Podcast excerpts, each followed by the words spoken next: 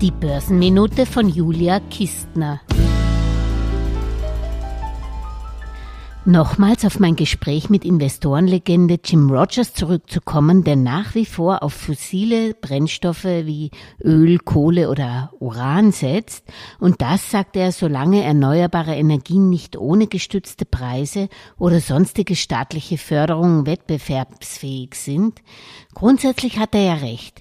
Egal ob es sich um Green Energy oder sonstige Technologieunternehmen handelt, am Ende sollte das Geschäftsmodell auch Gewinne abwerfen werfen.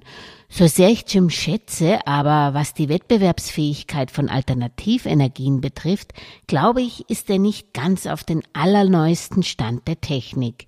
Sicherheitshalber erkundigte ich mich aber noch beim Nachhaltigkeitsexperten der Erste Group, Walter Hartag, der meine Vermutungen mit einer Studie der International Renewable Energy Agency, IRENA, bestätigte. Demnach sind die Kosten für Strom aus Photovoltaik zwischen 2010 und 2020 um 85 Prozent gesunken.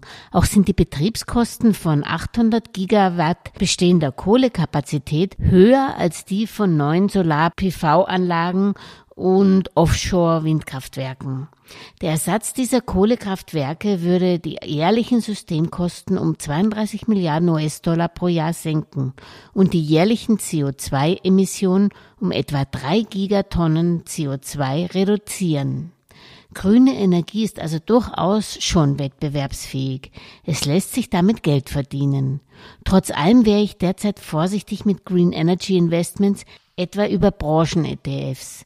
Denn sollte sich die wirtschafts- und geopolitische Lage noch zuspitzen, dann werden Anteile an solchen Themenfonds, in die viele junge Anleger investiert sind, sehr gerne verkauft und die Fonds müssten entsprechend Aktien von Unternehmen verkaufen, die nicht unbedingt ganz so liquide sind also sprich, die sich nicht so leicht verkaufen lassen. Meine ganz persönliche Meinung ist, gerade in Zeiten der Unsicherheit ist es besser, trotz allem nicht nur in einen spezialisierten Fonds auf eine einzige Branche zu setzen, sondern auf eine über Branchen und Regionen breit gestreuten Aktienfonds zu setzen, der nicht unter 150 Millionen Fondsvolumen hat, aber auch kein Schlachtschiff mit vielen Milliarden Euro Fondsvermögen ist, damit man jederzeit ein- und auch wieder aussteigen kann.